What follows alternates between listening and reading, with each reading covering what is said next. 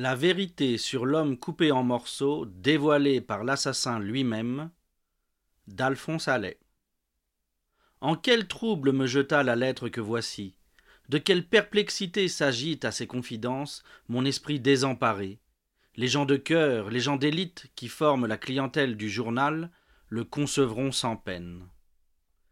À monsieur Alphonse Allais, principal rédacteur du journal, 100 rue Richelieu, Paris. Monsieur le rédacteur, la lecture de vos écrits m'a souvent révélé l'étroite intimité qui vous lie à la personne de monsieur Lépine, le bien connu chef de la police parisienne. Aussi, ne saurais-je m'adresser à meilleur intermédiaire que vous, monsieur le rédacteur, pour projeter sur l'affaire dite de l'homme coupé en morceaux la lueur destinée à en dissiper les soi-disant épaisses ténèbres. Peu de jours après la découverte des funèbres débris que vous savez, et devant l'impuissance policière, certains plaisantins d'esprit facile rééditèrent l'antique facétie. Ne cherchez pas le ou les assassins, ce garçon-là s'est suicidé.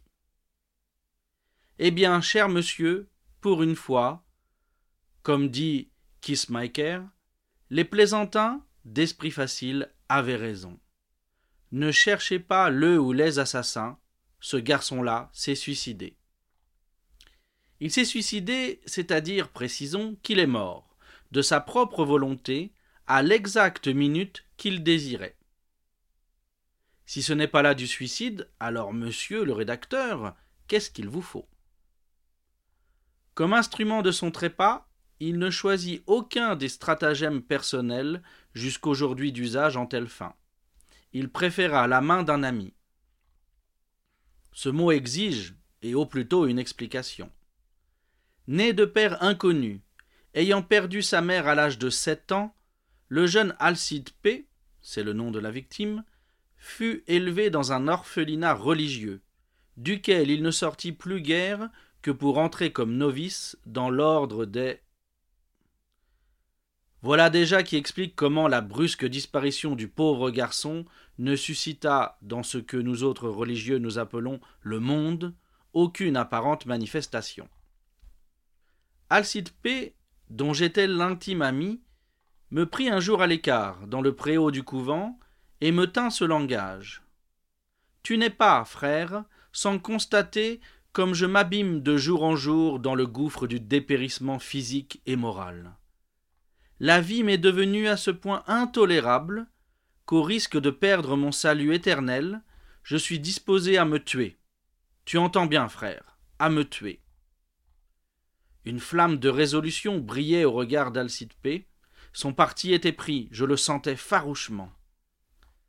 C'est alors que, afin de sauver l'âme du pauvre garçon, je lui offris la combinaison suivante. Je le tuerai, après quoi lui, arrivé au ciel, intercéderait pour moi, cependant que, de mon côté, je n'aurais pas trop de tout le restant de mon existence pour expier un aussi odieux forfait.